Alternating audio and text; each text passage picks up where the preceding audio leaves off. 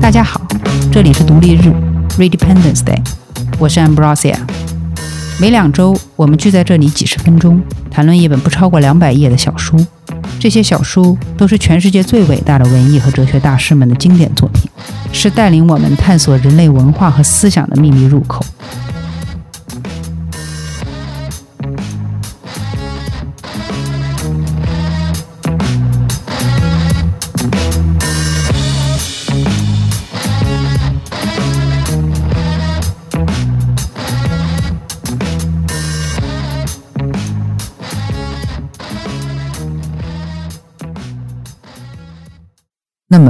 说完唱诵的形式，我们进而要谈谈的是仪式，以及仪式所包括的整体语境和氛围，如何塑造了人们对宗教、文学和艺术的理解。我们承认，宗教不是一本一本的经文，也不是那些最吸引眼球、最具有辨别力的僧衣袈裟功夫，它是一种神秘，一种氛围。这种氛围。不是由一种因素构成，不是一个人、一件僧袍、一座佛殿、一件法器、一本佛经、一串念珠、一尊佛像，都不是。它是这一切的全体。这一点跟艺术非常相似。你知道它美，但你无法用语言解释那究竟是一种什么样的美。究竟哪一个地方最美？为什么这样就美？为什么那样就不美？也许你自己能感觉到，它像一种使人身心清畅的香气，像某些颜色的完美搭配，像一阵恍如仙境的美妙音乐笼罩着你。但你又很难立刻跟他人分享这种幸福和美感。文学、艺术和宗教、美和信仰作用于你的方式都是如此。他们是超越语言的，也就是说。它超过了现代科学和现代理性所公认的人类知识的限度。我们用肉眼、仪器和人类的语言都看不到那个世界，我们只能听到那个世界的回音，并竭力模仿它。这就是文学、宗教和艺术所致力的东西，因为我们总能听到回音，听到召唤。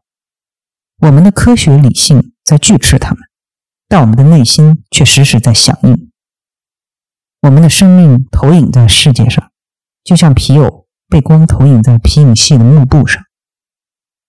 我们的生命游荡在世界里，就像回声被风播放在山谷里。这样说也许有些抽象，我们来看一些例子，看看同一段经文，在不同的音乐环境和人群里，会呈现怎样完全不同的效果。先拿我们正在讨论的《心经》做例子，看看四种不同种类的唱诵和表演《心经》的方式。第一种是网上我们最经常会搜到的佛教歌曲演唱版本，不同的版本非常多，主要是录制给居士和普通民众们欣赏、冥想和休养生息的。我随便选两种，大家听听看。第一个版本是齐豫女士的版本。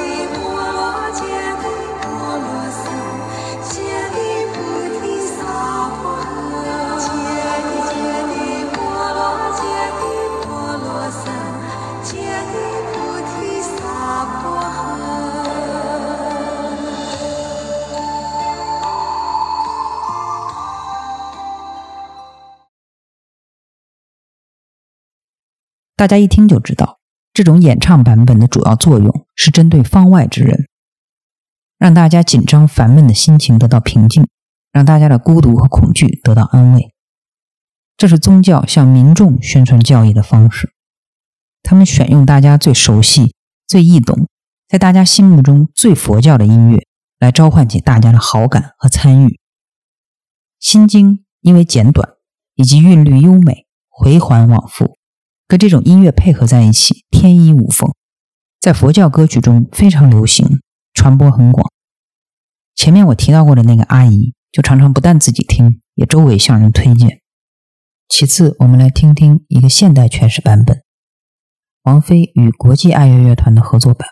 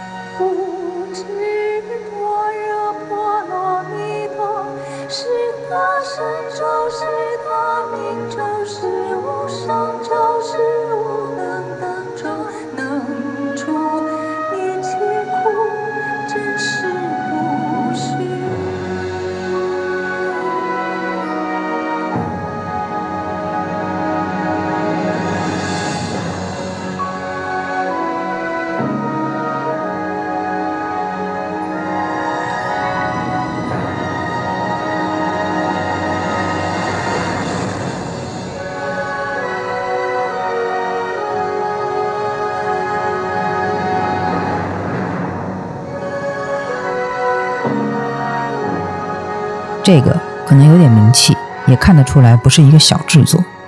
我不知道大家怎么看，但我个人很不喜欢。表面看来，它是在延续发扬《心经》的颂唱传统，并将颂唱的仪式和语境全部置换为西方的 setting，看上去是一个复活传统的所谓现代化创造的范本。作为向世界宣扬东方传统文化的姿态，这样的尝试当然有所必要。而且用西方交响乐来呈现《心经》本身，并没有什么对错可言。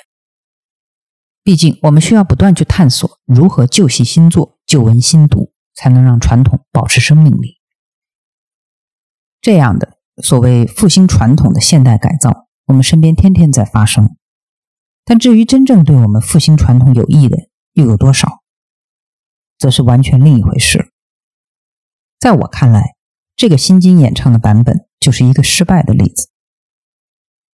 他处理音乐节奏和整体气氛的方式，如果不说是媚俗的，至少也是完全脱离原有语境。大家不要误会，我说脱离原有语境，不是在单说乐器和编曲是东方的还是西方的，是传统的还是现代的，那些只是细节而已。我说的是这种表演方式的整体。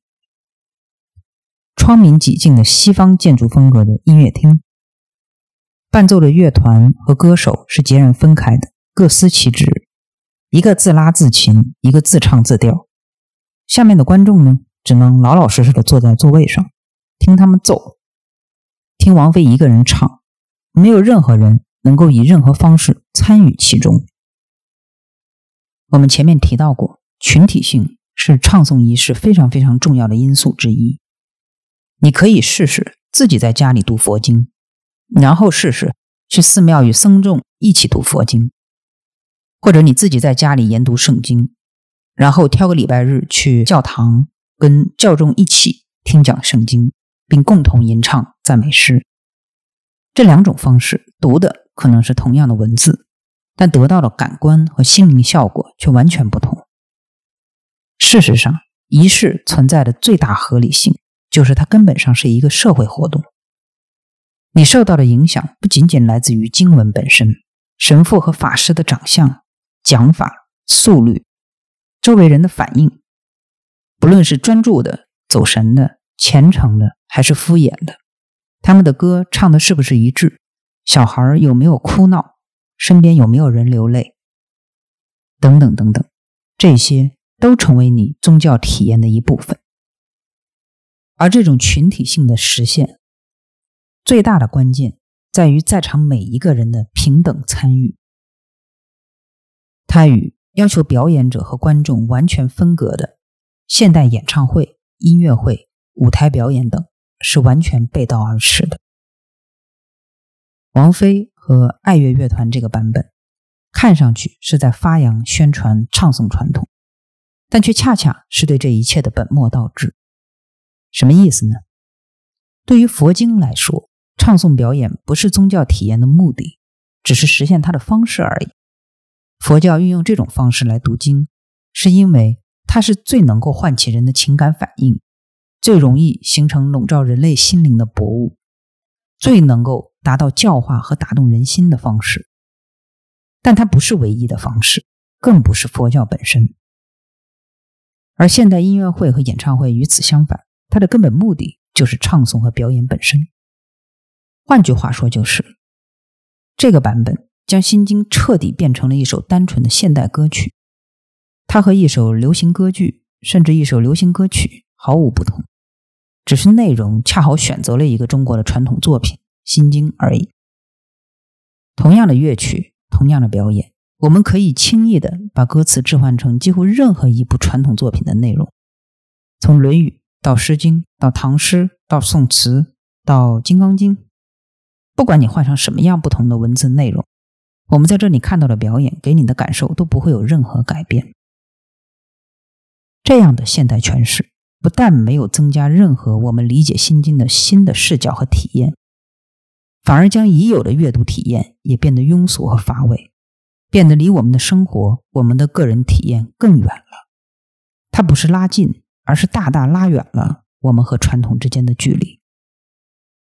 以上谈的是王菲和爱乐乐团的版本，下面给大家听一个粤语念诵的版本，大家先听听看。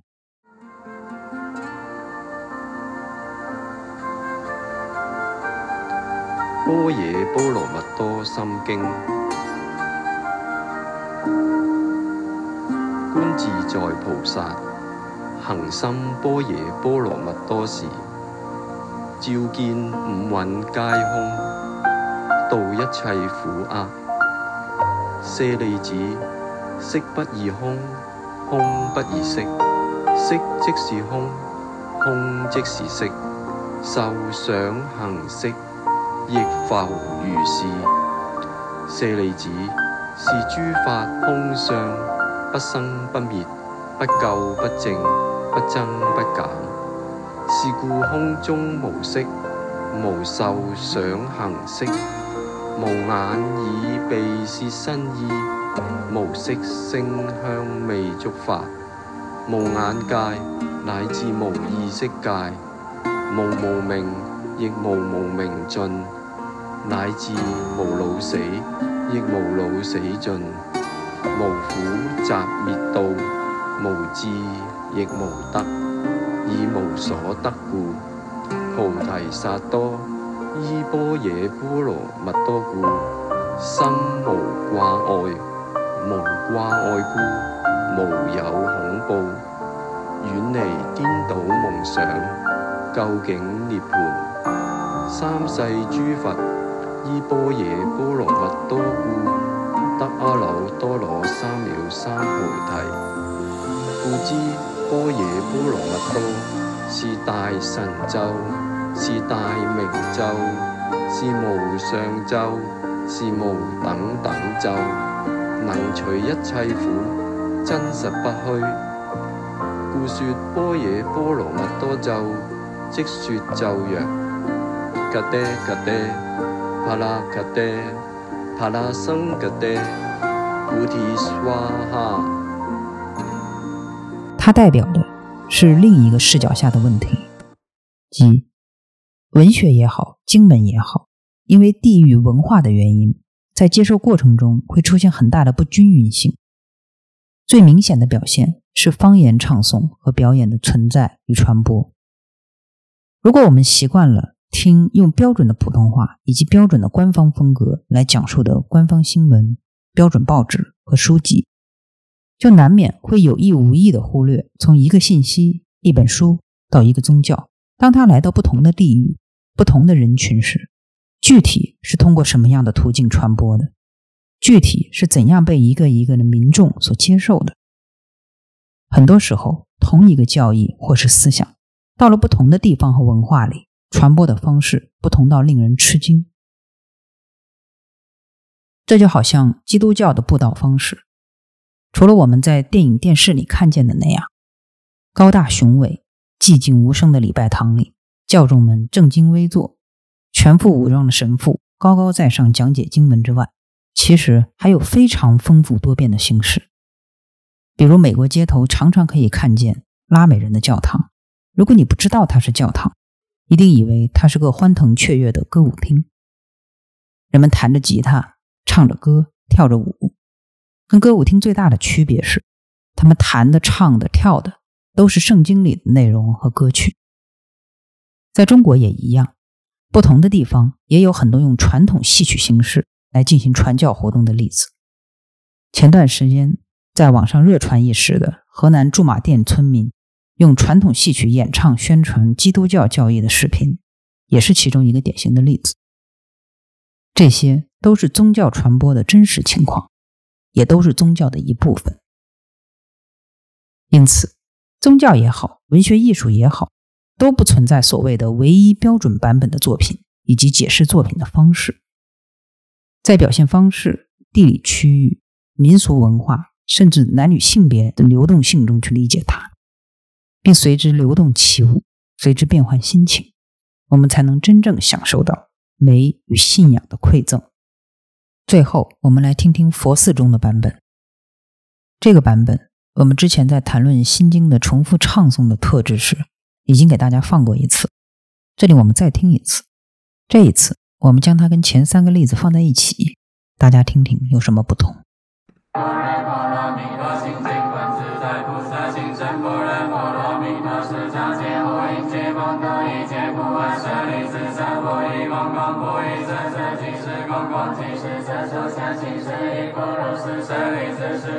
空相不生不灭不垢不净不增不减是故空中无色无受想行识无眼耳鼻舌身意无色声香味触法无眼界乃至无意识界无无明亦无无明尽乃至无老死亦无老死尽无苦集灭道无智亦无得亦无所得故菩提萨埵依般若波罗蜜多故心无挂碍无挂碍故无有恐怖远离颠倒梦想究竟。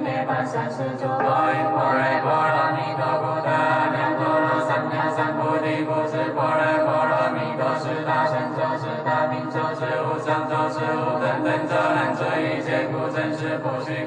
般若波罗蜜多，即说咒：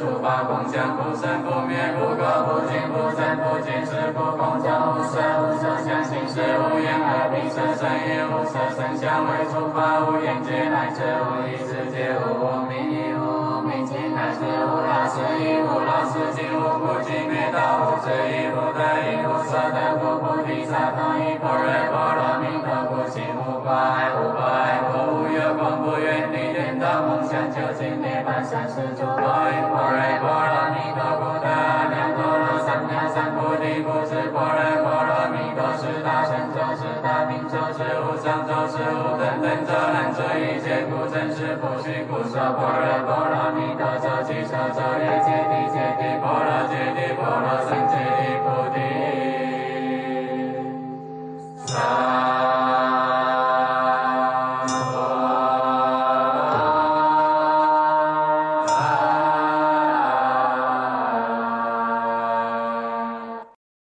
这里最引人注意的是它的速度。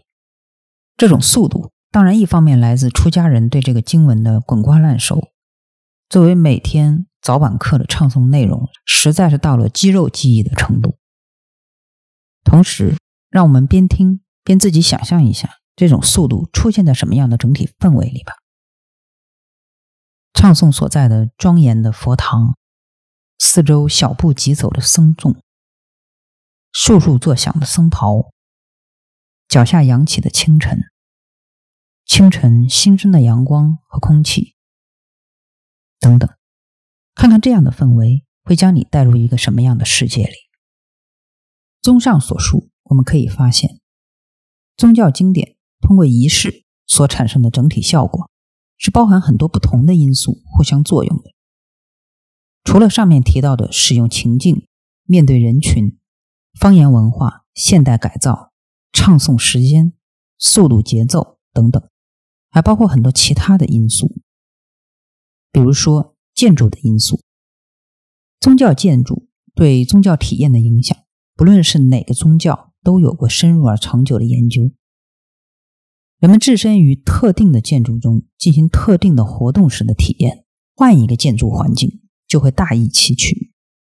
例如，我生活了两周的这座寺庙，早课心经的唱诵是给我很大的震动，但绝不是唯一的，也不是孤立的事情。整个寺庙的建筑风格，不论是辽舍、饭堂、经堂、长廊，还是室内的摆设、佛像、光线、室外的花木等等，都在时时对我发生作用，将我和从前生活的现实世界分隔开来。它改变的绝不仅仅是我的居住和生活方式，它改变的是我运用感官的方式、专注程度和灵敏程度。这是身体和灵魂的感官系统共同的一次风暴，一次革命。以上足以见出，假以不同的仪式和情境，我们可以有多少种不同的心经，多少种不同的生命和宗教体验了。那么，下面我们再看一个关于仪式的例子，关于商周的祖先崇拜与鬼神祭祀仪式的问题。这个问题非常复杂，当然，我们这里。只是非常简单的选一点跟我们相关的部分，略微谈几句。现在已发现的甲骨文上存留了成千上百的占卜记录，从求天降雨、牛跑丢了还能不能回来，到后妃的生产是不是顺利，等等，实际生活里的各种事件应有尽有。而青铜器上的动物形象，通过专家的研究，也证明。跟当时极其兴盛的祖先和鬼神祭拜的仪式有关，包括后来楚辞的记载，都在清楚地向我们展示一个烟雾缭绕的时代，人们是怎样产生信仰，怎样以及谁来完成祭祀和祈祷，用怎样的办法努力实现人神的沟通等等。学者尚未完全破译所有的信息，但有一点是肯定的，在当时的宗教。或者应该说，当时人的信仰里，因为当时未必有今日我们所定义的宗教。在当时的宗教里，祭祀仪式某种意义上就是一种表演，包括念咒、唱诵、跳舞和其他表演形式，有一套又复杂又神秘的流程。比如张光直先生在《商周青铜器研究》里谈论过的药物和酒。给人带来的巫的迷醉和迷狂，以及动物作为助祭的可能，这些都在证明当时人们的信仰对特定仪式的依赖是如何通过不同的器物、手段、唱诵、咒语、入迷与解谜来实现的。商代以及在后来的楚国兴盛一时的鬼神祭祀渐渐消散了，但到今天，各种各样的民间祭祀。从没有断绝。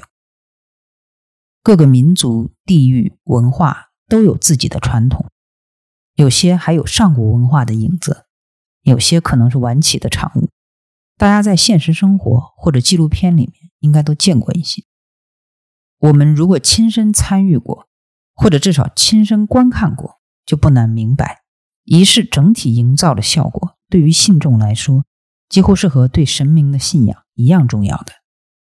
从穿戴什么样的服饰，使用什么样的道具，在何时和何地展开并结束做法，把做法的场地布置成什么样子，以及使用的一整套咒语和武道动作，不论是招魂还是问神，所有这些都需要精心的设计，都缺一不可。它最终的目的不仅是要让信众共情，而且还需要信众体验到一种。暂时但强烈的解脱出世的快感。有些仪式还宣称能将死去的亲人短暂的带回人世，等等，来起到安慰、笼络信徒的作用。有一次跟我的一个远方叔叔聊天，听他说起自己做道士的事情。他的父亲是道士，邻近的几个村只要死了人都是他去做。父亲年老体衰之后，他接了班。我问他：“学这个难吗？貌似咒语很多，仪式很复杂的样子，我一句也听不懂。”他笑了笑，半天没说话。我再三追问，他才说了几句。他说：“不是那个问题，咒语到底是什么意思？对大家来说，其实并不那么重要。大家想要的只是那种氛围，那种气场，把葬礼做热闹、做隆重、做大气。我能练得快、练得顺、念得大声就很好。越是听不懂，人们越是高兴。这些话对我的影响比任何一本经书都大。就是从这里，我开始怀疑自己曾经深信不疑的对宗教的理解，怀疑真的能够依靠读过的那些宗教典籍去理解宗教的意义，怀疑那区区几个看得到的堂皇正大的正统宗教就是宗教的全部。随着生活阅历的增多，我越来越明白，宗教远比我从书中理解的要丰富复杂，要层次多样。但同时，它离我们柴米油盐的日常生活，我们喜怒哀乐的感觉，我们七情六欲的内心，也远比我想象的要亲近、要熟悉的多。在仪式对理解宗教经典的影响问题上，我最后还想讲一个也许很小，但我个人觉得很有意思的例子。我们平常常说一个词，叫“晨钟暮鼓”，意思很明白：早晨敲钟。夜晚相鼓，标志一天的开始和结束。这也正是典型的佛寺生活的一天。清晨四点准时敲钟，大家悉悉嗦嗦起身，在半明半暗中走出房门，向经堂鱼贯而行。日暮六点钟，鼓声又如实响起，大家即知一天已尽，禅房静坐，入被休息。这是一个很不起眼的仪式。我在那座寺庙生活的两个星期里，日日如此。和所有的现代人一样，我也只有人手一只的闹钟。我也从来没觉得这晨钟暮鼓的古旧习俗跟我有什么关系，更不用说依赖它来完成自己的一天。但这短短的两个星期，我的想法就彻底改变了。因为钟鼓正好就在我们两舌的两端，每天响起来。声音如在耳际，钟声格外清扬，一天精神气振；鼓声格外沉幽，一天曲终人定。我发现，我依赖着晨钟暮鼓的仪式，绝不仅仅是因为它报给我时间，这是闹钟和电脑都可以做到的，而是因为它安抚了我躁动起伏的心灵，安抚了我的一天，不论是幸福是痛苦。是平顺，是坎坷，是迅速，是漫长。这种灵魂的交流是宗教仪式，更是宗教本身。它所体现的正是仪式对于人心的重要性。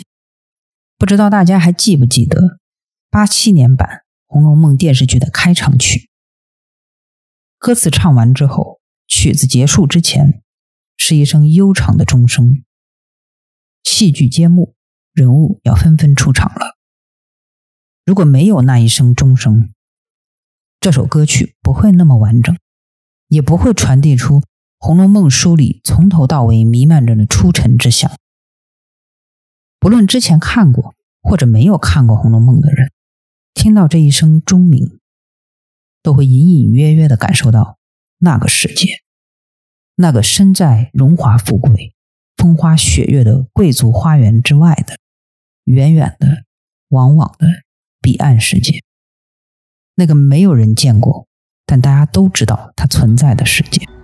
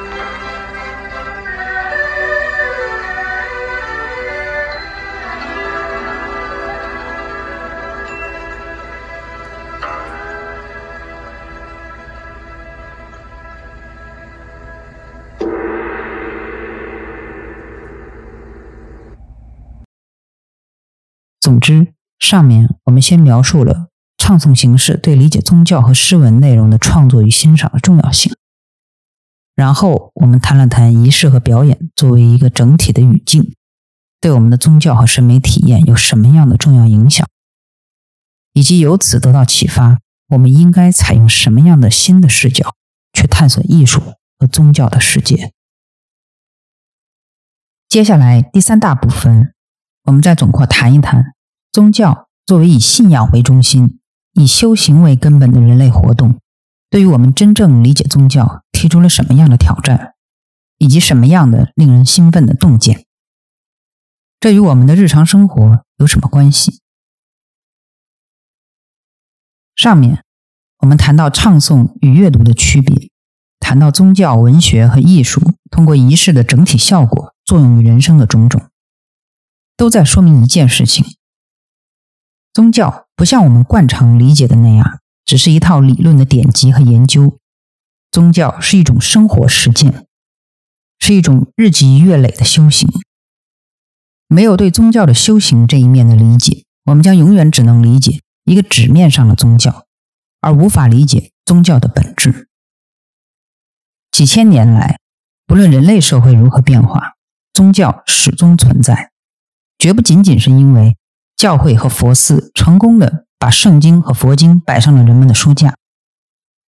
事实上，大部分普通的信众是根本不读，也很难理解书中的宗教义理的。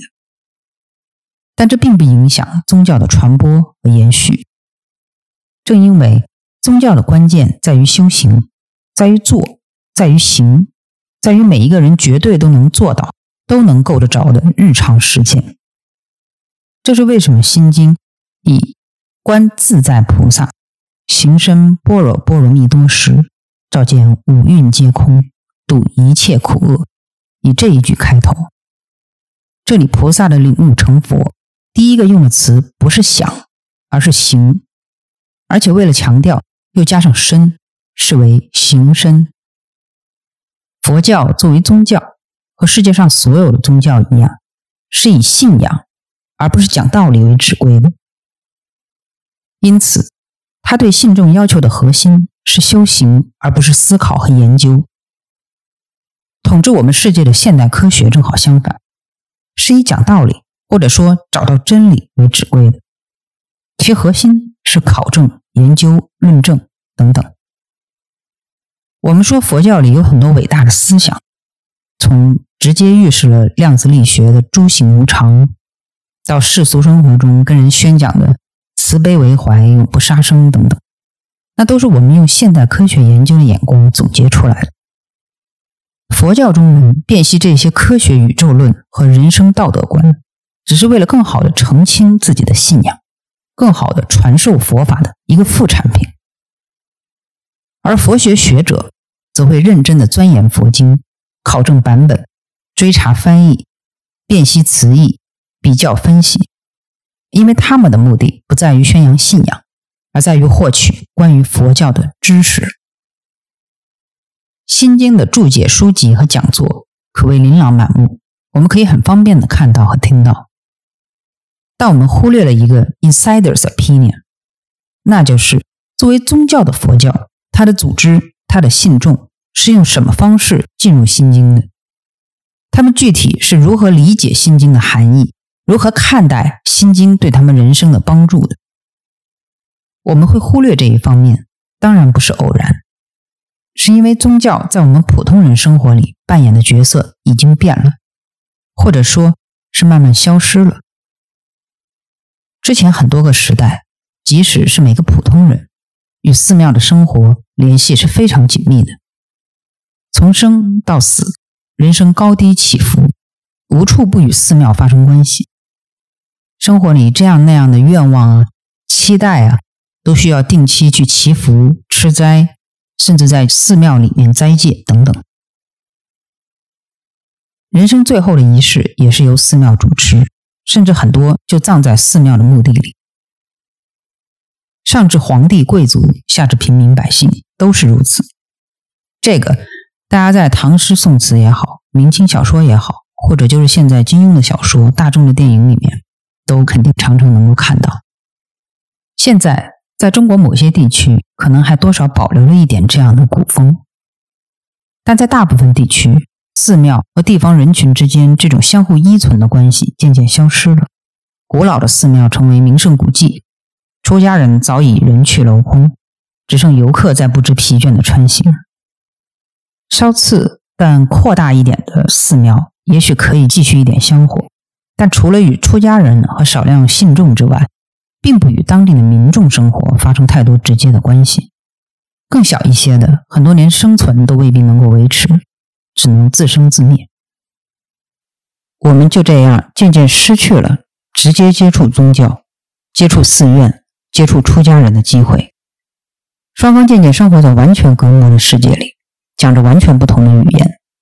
是的，不仅仅是完全不同的生活内容，比如吃斋呀、打坐呀这样，而是完完全全不同的人生和世界观念，以及表达这些观念的那一套语言体系。如果我们觉得过去的人比我们更了解佛理，更习惯日常生活里宗教的活动和体验，那只是因为他们远比我们更多的参与到了佛教生活里。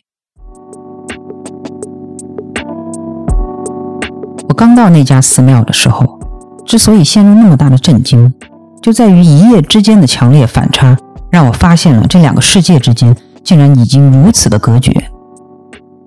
虽然只在寺庙里待了两个星期。但我却花了好几个月的时间，才重新适应了现实的生活世界。过去了这么久，一切在我脑海里金黄崭新，比任何一次体验都深刻，都动人。《桃花源记》如果能着笔描写渔夫走出桃源之后内心的感受，我相信那也正是我所感受到的。总而言之，佛教作为宗教，信仰是指归。核心在修行。佛教的经文，比如我们这里讲的《心经》，除了是我们现代学术研究的对象，更是佛教徒供奉持诵的佛教经典，是有信仰和神圣性在里面。如果我们只能用现代科学观念和体系来理解和解释佛教和佛教的经文，虽然能够掌握它基本的术语、历史变化和体系。但始终只是一个隔岸观火的旁观者，不得其门而入。因为再多的佛教知识都帮不到我们，我们必须以佛教来理解佛教。我的意思绝不是说我们都要纷纷入寺做和尚、做尼姑去。我只是认为，用佛教见内人的眼光来看待佛教及其经典是很有必要的。它能最大程度地丰富我们对佛教的理解。对信仰的理解，对人类心灵的理解，而且也是对我们的先人、我们的文化传统更可靠的理解。这是我们文化意义的一部分，不能被科学主义的统治从这个世界里就此抹去。讲了这么久的修行，那么到底修行指的是什么呢？佛教自己说修行主要有六样：布施、持戒。忍辱、精进、禅定、智慧，除了最后一个，前五个都是可以切实实践的事情。可见，修行的最大关键是做，而不只是想。日复一日的做，循序渐进的做，至死不渝的做。一言以蔽之，修行就是一种践行、重复和积累。这看起来很简单，其实做起来一点也不。我们分两方面说。第一方面，修行包括我们看得见、摸得着的修行方式，比如我们讲的唱诵心经作为早课晚课，比如严格遵守戒律、早睡早起、过午不食、绝不杀生，比如听法，比如坐禅等等，这些都是学佛的一部分，都是修行的路径。对于方外之人来说，方便日常奉持的修行方式也有很多。拿《心经》做例子，历朝历代抄经在社会上都很流行。闺阁小姐和太太们喜欢抄经祈福，从儿童到成人都常有犯错之后抄经受罚的规定。同时，当然也有历代书法名家书写的抄经碑帖。用于展示、收藏、布符等等。这个我们在《心经》这一集的预告中已经给大家展示过不少了。而普通人为了陶冶性情而抄写经文的做法，即使在现代社会也很常见。这些看上去跟《心经》本身毫无关系的事情，其实都是不同的人用不同的方法来接近或进入《心经》的方式。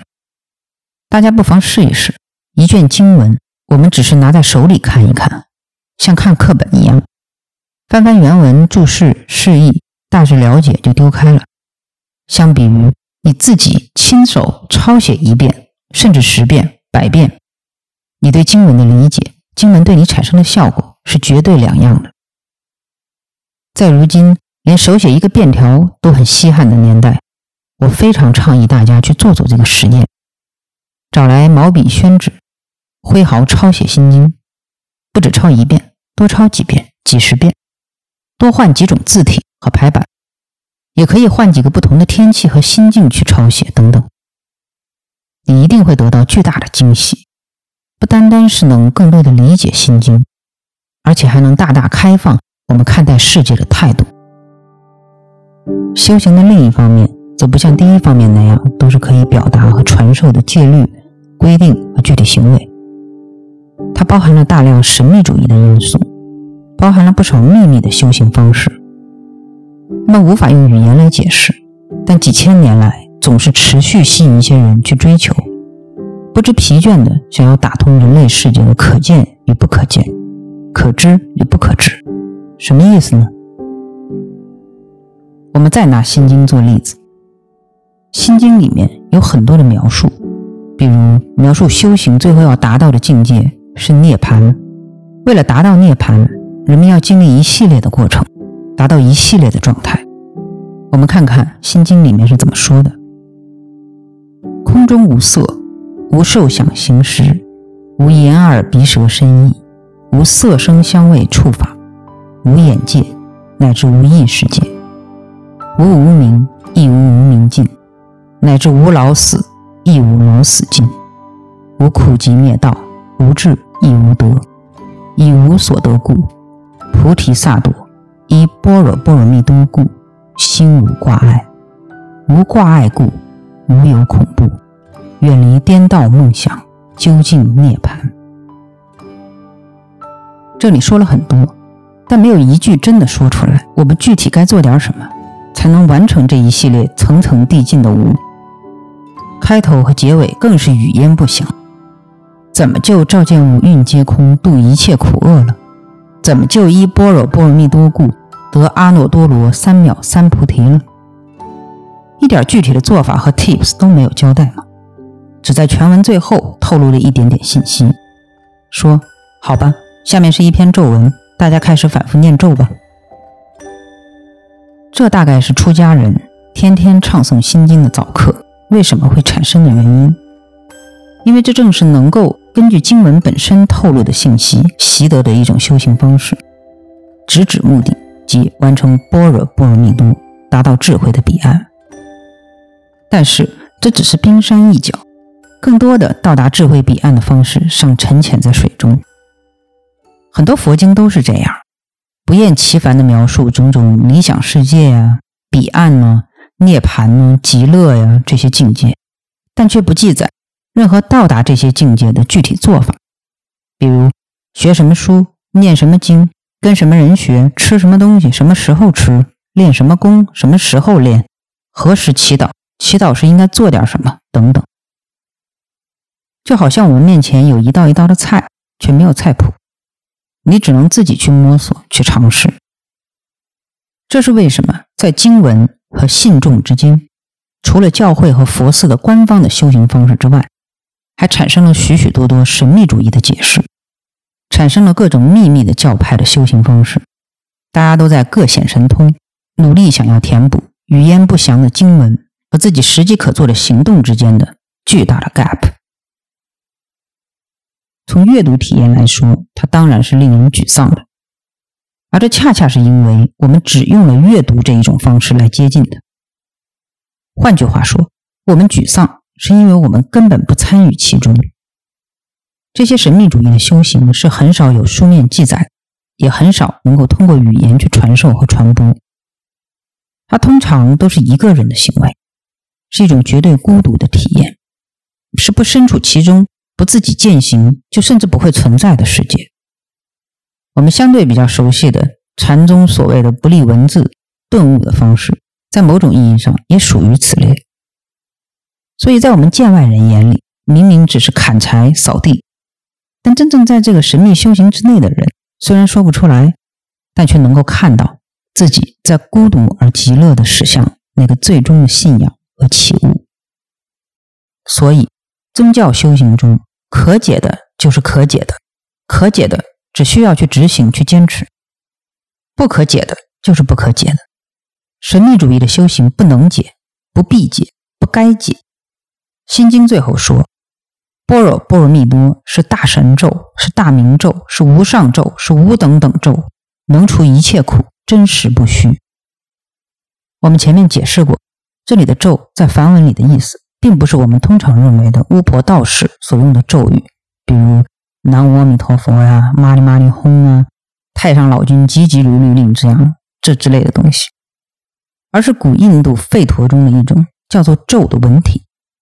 这个词本身的含义就是不能解释、不该解释，只是给信众们拿去持诵修行的祈祷文罢了。至于影视剧里人们高举心经或者高声念诵心经就能降魔除妖的这样的故事桥段呢，当然就已经是一种过度的简化了。但这是娱乐应有之意，这里就不必深究。我们真正要明白的一个关键事实是，修行在宗教中的确有至高无上的核心地位。修行既包含我们能读到、看到、听到、理解，也包括神秘主义的不可解。不当解的，它不仅影响宗教经文的形成，也影响经文的接受。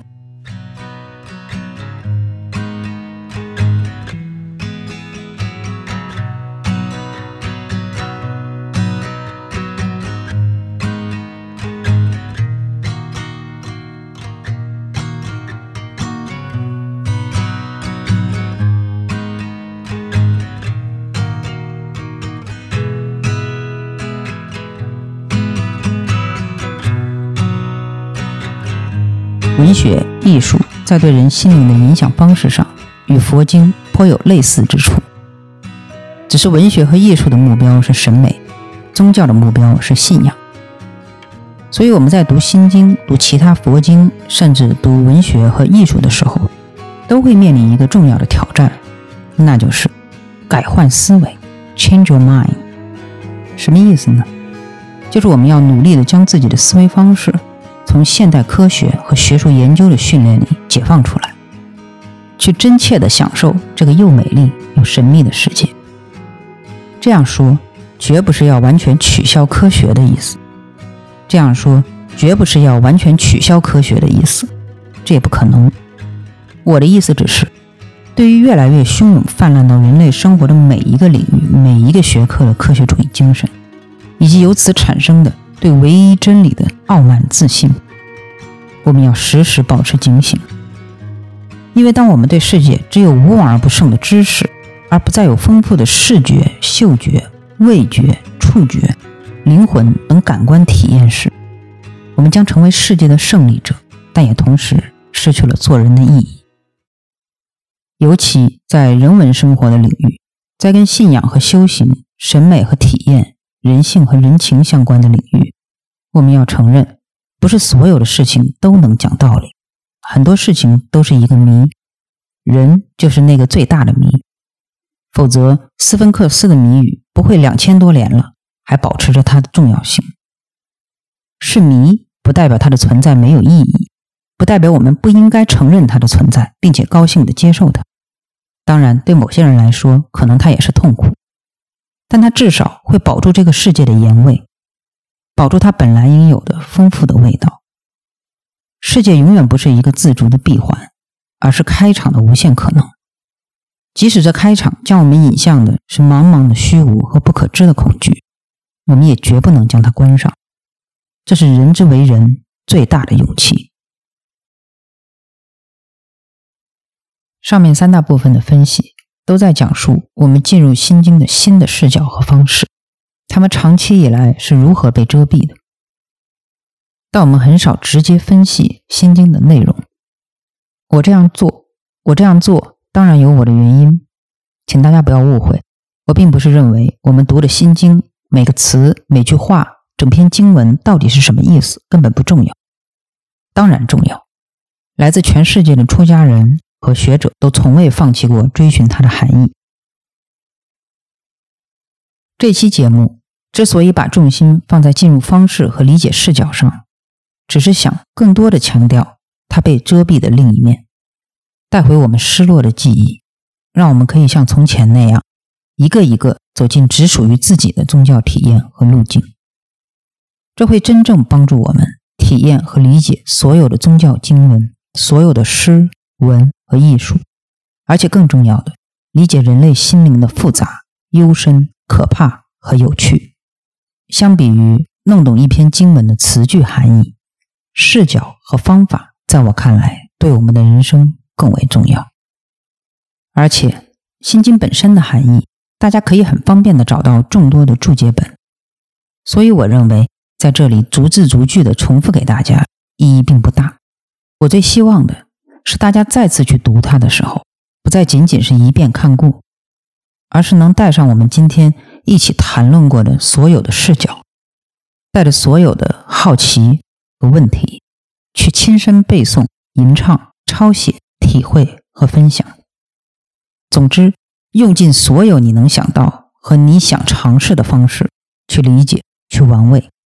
那么，我想我们会拥有一本完全不同的心经，或者说，一本只属于我们自己的心经。所以在结束这一期节目之前，关于心经本身，我只挑出几点。可能影响到我们重新阅读和体验的问题，非常简单的跟大家聊几句。第一，我们要理解清楚“心”的意思。这里的心不是指心灵，是指心脏、核心、精要。也就是说，这是一部核心精要的经文，是萃集各种经文的要义，简练凝结而成的经。它实际属于咒文体，是信众的祈祷文。而不是简单的咒骂、念咒的咒，这一点上面我们反复讲过了。第二，理解《心经》，也包括理解所有的佛经，对我们现代读者来说最大的挑战之一，是正确理解其中关键术语的意思。这里面存在几层隔阂。第一层是翻译的原因，第二层是时代和文化的阻隔。对于生长于现代西方科学和哲学训练环境中的现代读者来说，当时的很多思维方式和语境都已经相当陌生了。第三层隔阂也有历史的原因，很多词和表达方式在当时人可能是一看就懂的，但我们现在看已经不懂。更何况我们知道，佛教经文在印度的传播一直都是口传。直到十九世纪才有了文字的记载，所以这里面的讹误也是不可避免。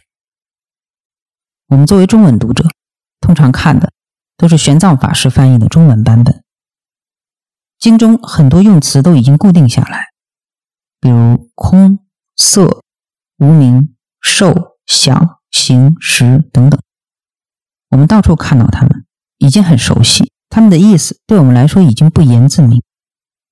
于是，我们不容易再保持旺盛的好奇，于无疑处生疑，去刨根究底的问：究竟色是什么意思？空是什么意思？如何就算是空？般若的意思是智慧，是什么样的智慧？是我们通常认为的那个意思吗？也许是，也许不是。但如果不深究的话，也就很快放过去了。然而，问题是，恰恰就是这些地方。对于我们正确的理解《心经》来说，极其关键，是差之毫厘、谬以千里的所在。比较快捷的办法是从翻译入手，因为中文的翻译已经非常定型，每个词都有了定义。那我们只好看看外文，梵文当然是一个入手方案，但我们大多数人都不懂。那么我们试试英文，大家可以看看这个网站，我们把网站的地址放在了下面。这里有比较权威的几种《心经》的音译，我们一字一字对照一下，就能看出来，大家在对这些关键词做翻译的时候，往往会选用一些不同的英文词。那么这种选择背后隐藏的，其实就是每个人对它不同的阐释。大家有兴趣可以自己仔细对照了解一下，甚至如果有余力，能够研究更多语种中的翻译和阐释，那就更好。当然，话说回来，即使大家使用了同样的词，比如这里“色”大家都译为 “form”，空都译为了 “emptiness”，就是对的了吗？每个读者就真正能正确的理解了吗？还有更好的版本吗？这些问题依然会存在。这是为什么？关于《心经》里的每个词、每个概念到全篇的含义，世界学界的争论至今还相当激烈。先说色，这里的色是形 （form） 的意思，指形象，而不是单指颜色或者美色。也就是说，不是我们通常理解的美色、绝色美人的那个色。那么，究竟这里什么是色？答案是一切能让人感知到的东西，都必须具有某种形象，这就是色。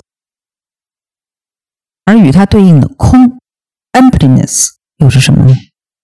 这是《心经》里最复杂、最困难的一个概念之一，因为解释起来不完全与我们的常识一致。这个空不是虚空的意思，也不是无不存在的意思，也不是徒劳无功的意思。这里空的意思是去掉了所有，也就是说去掉了内容，相当于空空如也。就是说这里是存在一个位置的，但这个位置上什么都没有，所以这里的空相当于零。这到底是什么意思呢？我们稍稍深入一点，引入一些别的参照系。可能会更容易明白。我这里引用金克木先生的研究成果，在几大古文明的对照中来辨析一下空的意义。金先生这样说：“这里的空是古印度人的发明。这个空的意思其实是零，那你什么也没有，但确实存在，不可缺少。零就表示一个去掉了内容的空位。”顺便一提的是，发明计数法中零的正是古印度人。古希腊哲学的毕达哥拉斯学派说：“一切皆数。”这里的数是数字的数。一切皆数，树下都是零。古中国人说：“万物生于有，有生于无。”在这个语境下，他们说的无就是空，就是零。他们是站在一个水平线上，但把这种思想一直发展下来的只有佛教徒。树和有不停变化，即生即灭，都占有一个零位、空位，所以空不出现，但不断的表示自己的存在。为了便于理解，金先生打了一个比方：电视荧屏上不停闪现即生即灭的光点，组合成一些活动图像。没有空的荧屏，便没有这些光点；光点灭，便是空；光点生，也因为有空，空不出现而存在。空和有可说是不异、不一，也就是不生不灭等等。屏幕是零，由数位光点闪现而有，本身仍是空的。我想看过这个例子之后。我们也许可以更清楚地理解，到底怎样才算色，怎样才算空，又要怎样才算是色即是空，空即是色。我没有一个一个辨析《心经》中的佛教术语和概念，只拿出色和空这两个例子。但类似的可以细细辨析的佛教概念还有很多很多，大家有兴趣可以继续去探索，一定会有很多意外的收获。那么这次节目拉拉杂杂说了这么多，其实想说的只有一个：所有我们已经习惯、已经想当然的概念和事情，只要我们能永远保持旺盛的好奇，保持刨根究底的怀疑精神，于无疑处生疑，于无声处听惊雷，把概念和事情放到一个自己感到陌生的视角里，放到不同的时代和文化语境里，放到更广阔的人类文化参照系里去思考、去研究、去玩味，我们往往都能冲决思维的樊篱，获得思想和心灵的真正自由。从宗教到文学到艺术，所有的人文教育与修养，除此之外，其实也并没有其他的目的了。那一年，我从寺庙返回学校之后，因为落了点东西在寺里，所以找了他们的电话打过去。电话那头的小师傅说让我等等，他去问问别人，就轻轻放下电话走了。我在听筒这边等着，里面传来一片非常奇妙的寂静，将我和我身后的环境分隔开来。突然之间，我感到了身后世界巨大的嘈杂。在这之前，我明明是待在一个人都没有的房间里，自觉非常安静。但现在，这里的喧闹却让我几乎一秒钟都难以忍受了。在话筒的另一边，是一片伟大而可怕的空白，里面隐隐绰绰的都是唱经的声音。我终于明白，这唱经声、这卷经文、这座寺庙、这段经历、这个暑假。连同我自己，都是空无的。生命就是这样，不过是一些模糊的镜像和回声，在庄严的空无里来来去去的回响。如果我们执着的非要抓住一点真实，伸出手去，抓到的将永远是空无。正如禅宗那首著名的寄语所言：“菩提本非树，明镜亦非台。”本来无一物，何处惹尘埃？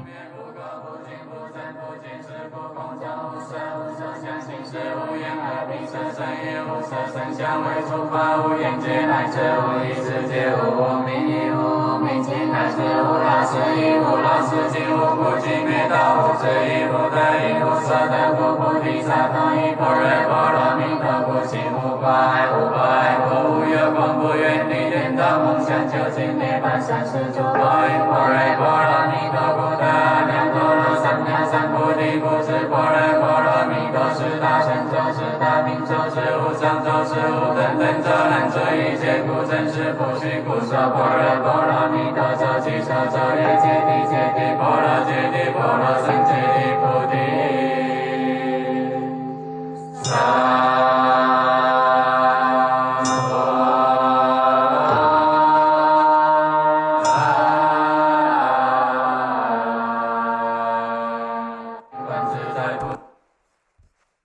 非常感谢你收听这期的独立日 （Redependence Day）。